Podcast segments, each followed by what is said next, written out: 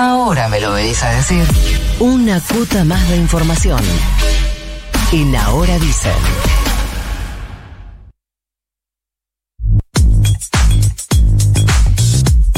Vamos ahora a ver qué pasa eh, de verdad. Vamos a hacer trabajo de campo sobre eh, datos estadísticos. Vamos a hablar con eh, Damaris Rolón. Ella es militante del Frente de Organizaciones en Lucha, el FOL, y de la coordinadora por el cambio social. Damaris, ¿qué tal? Nico Fiorentino te saluda. ¿Cómo estás? ¿Qué tal? Buenos días a todos, ¿cómo están? Bien, todos muy bien. Cuando eh, escuchás los datos de, eh, de la caída de los niveles de pobreza que dio ayer el INDEC, cuando escuchás los datos de eh, la mejora en términos de empleo de la semana pasada, también del INDEC, eh, vos que estás en los barrios, que estás en el, en el día a día de lo que pasa eh, ahí, eh, ¿qué sentís o qué reacción tenés? Bueno, lo que se- lo que está muy claro ya a esta altura del partido para todos, me parece, es que eh, no solo tenemos un gravísimo, gravísimo problema de inflación en nuestro país, sino que tenemos un gravísimo problema que arrastramos hace ya por lo menos 6, 7 años, que es que tenemos sueldos bajísimos, salarios bajísimos.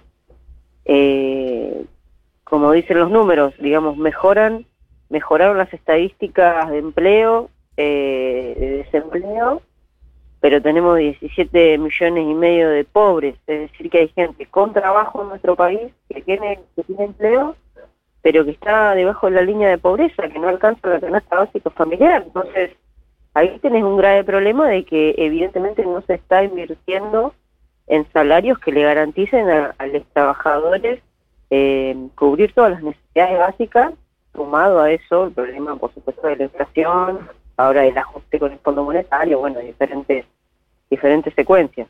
Eh, Damaris, ¿vos en qué barrio vivís? Yo vivo en San Fernando, en la zona norte del conurbano. Y eh, en tu en tu barrio o en esa zona, tus vecinos y vecinas, em, ¿de qué labura la mayoría? Y hay muchos trabajadores, de los hombres más que nada, de la construcción. eh, las mujeres, por lo general, se dedican al laburo de trabajadoras de casas particulares. Y, digamos, cada vez son más en todos los barrios las personas que son albañiles, son trabajadoras de casas particulares, Ujú. son changarines, y hacen changas diversas, cortan el pasto y demás, y también están en los movimientos sociales, digamos, articulan varios trabajos para sobrevivir, dos o tres trabajos ya viene siendo lo, lo normal, viene siendo la norma en todos nuestros barrios. O sea que encontrar ahí un eh, recibo de sueldo, un aguinaldo, unas vacaciones pagas es una aventura prácticamente. No, olvídate, eso ya en muchos de nuestros barrios no, no, no existe, digamos. Eso también, esos números de, de, de mejora de, de empleo, bueno, son un poco raros porque la mayoría de esa gente no tiene trabajo formal. El trabajo formal está es más una cosa rara, una cosa exótica eh, en nuestro país que, que la norma. La norma es la precarización. ¿Y cómo vive eh, esa gente, esas familias que eh, se componen, como vos decís, en su gran mayoría de trabajos o precarizados o trabajos de eh, sueldos muy bajos? Digo porque eh, la idea de, de hablar con vos es tratar de confrontar un poco la realidad con la estadística. Bueno, es una vida bastante difícil, digamos. El día a día es bastante tortuoso. Em, digo, me, me voy a referir específicamente al sector que representamos, de, de los compañeros que se organizan en las organizaciones sociales porque por necesidad, por necesidad pura. Eh, realmente es muy grande el esfuerzo que hacen todos los días para, para sobrevivir. Realmente no saben qué es lo que va a pasar mañana, no saben si van a poder pagar el alquiler, eh, no saben si van a poder pagar la boleta de la luz, viven el día a día, ha- hacen lo que pueden, eh, hacen magia, realmente, sobre todo quiero destacar a las compañeras que son gestas de familia, las compañeras mujeres que eh, en muchos casos mantienen dos, tres, cuatro, seis pibes y vos no entendés cómo hacer porque, por ejemplo, en mi caso, o sea, yo soy cooperativista también. Sí. Vivo sola y, y, y- tengo mi casa, digamos. tengo la posibilidad de, de vivir en la casa familiar, entonces no pago alquiler. Hay madres que pagan alquiler, tienen varios pibes y yo no, no entiendo cómo sobreviven. Bueno, es la, la, la obstinación, como le decimos a veces, la obstinación eh, por sobrevivir, la obstinación por, por seguir luchando, por seguir eh, viviendo, eh, pero sí, bueno, bajo mucho estrés, digamos, es una vida muy estresante Se porque vos entiende. no sabes qué va a pasar mañana. Hablamos con Damaris Rolón, ella es militante del Frente de Organizaciones en Lucha y de la Coordinadora por el Cambio Social. Te pregunta mi compañera Delfina Torres Cabreros. Hola Damaris, en, en el momento más duro de la pandemia vimos que se multiplicaron los comedores en los barrios populares, la asistencia directa. ¿Qué pasó con esto? Eh, ¿Se redujo en el último tiempo de acuerdo a una reactivación? ¿Qué sé yo? la- las personas de los barrios empezaron a conseguir más trabajo y necesitaron menos asistencia o esa situación permaneció igual eh, desde el momento más crudo de la pandemia, sobre todo por los comedores, te pregunto. No, permanece igual, yo diría que permanece igual. Eh, digamos, seguís repartiendo 150 raciones, 100 raciones cada vez que haces una, un almuerzo, una cena o, una merienda.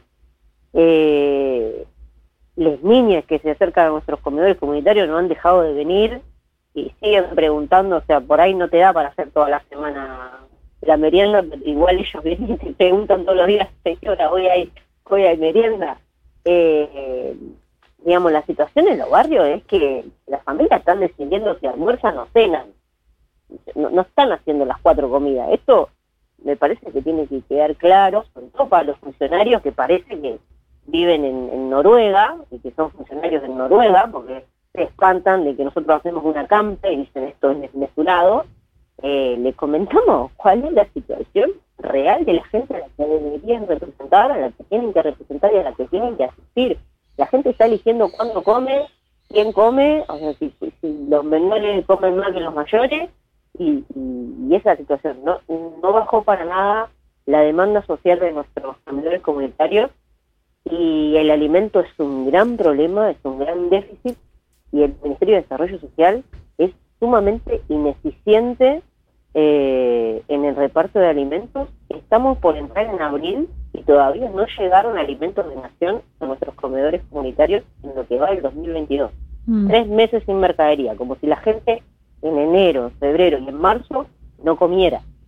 Sí, y Damaris, entiendo que ese es uno de los reclamos centrales que hacen eh, las personas que están justamente acampando hoy frente al Ministerio de Desarrollo Social. Y otra tiene que ver con los programas Potenciar Trabajo, que el ministro Zabaleta ya dijo en reiteradas eh, oportunidades que no los va a ampliar. ¿Ustedes tienen alguna alternativa, alguna propuesta que le hagan si es que se mantiene rígido en eh, la idea de no ampliar los cupos? Tal vez se pueden, no sé, hacer circular mejor los que ya existen. ¿Hay alguna alternativa o se sostiene el reclamo de que es necesario ampliar la cantidad de programas Potenciar Trabajo?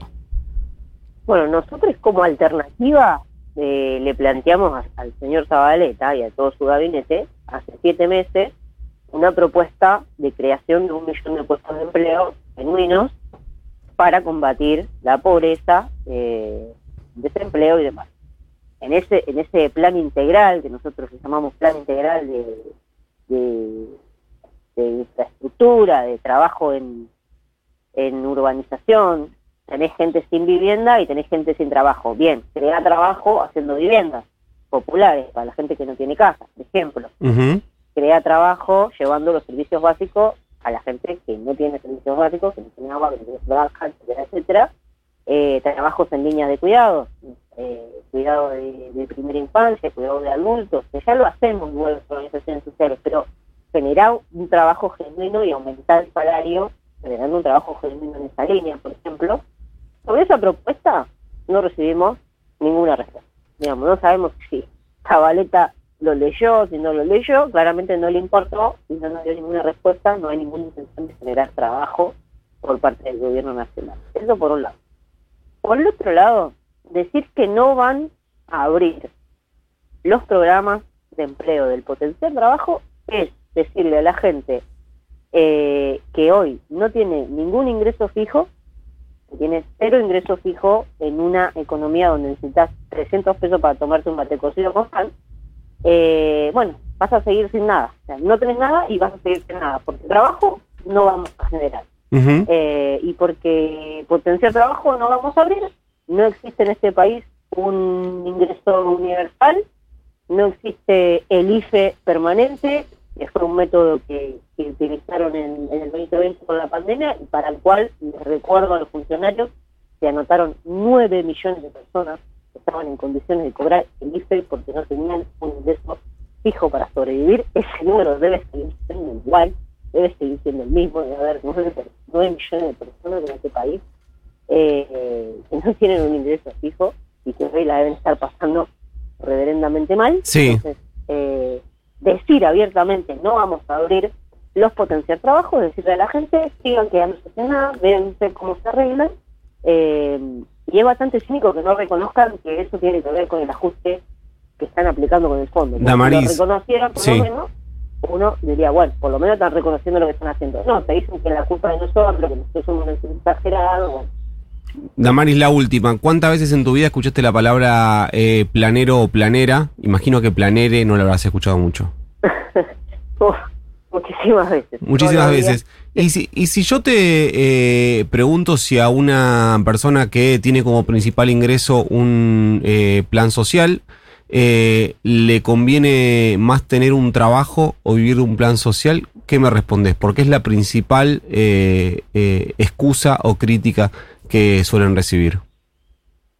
No, todos queremos ese trabajo. O sea, no hay persona, no hay persona en el movimiento piquetero ni fuera del movimiento piquetero a la cual vos le preguntes, che, ¿te gustaría vivir de un programa de empleo? ¿Te gustaría vivir de un programa social en vez de trabajar? Nadie te va a decir que sí.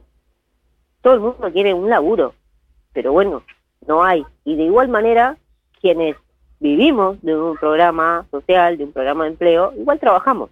Trabajamos por Ujú. en contraprestación de ese programa, porque no es que es, te lo dan porque sí, eh, ni tampoco vamos a aceptar nosotros cobrar y no hacer nada, hacemos un montón de cosas, de hecho el ACAMPE está lleno eh, de, de los trabajos que hacemos, no sé si eso se está pudiendo ver en los medios, pero, pero montamos eh, Sí. gaseos con, con los productos que hacemos en nuestro productivo, lo que hacemos en nuestros barrios, para mostrarlo justamente. Eh, entonces, trabajamos por el programa de empleo que cobramos y trabajamos por fuera y trabajamos en nuestra casa y trabajamos todo el día trabajando. Somos trabajadores.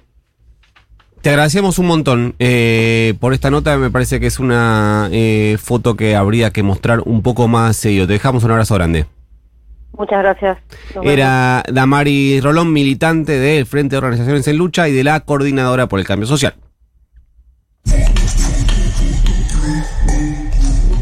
Futurock.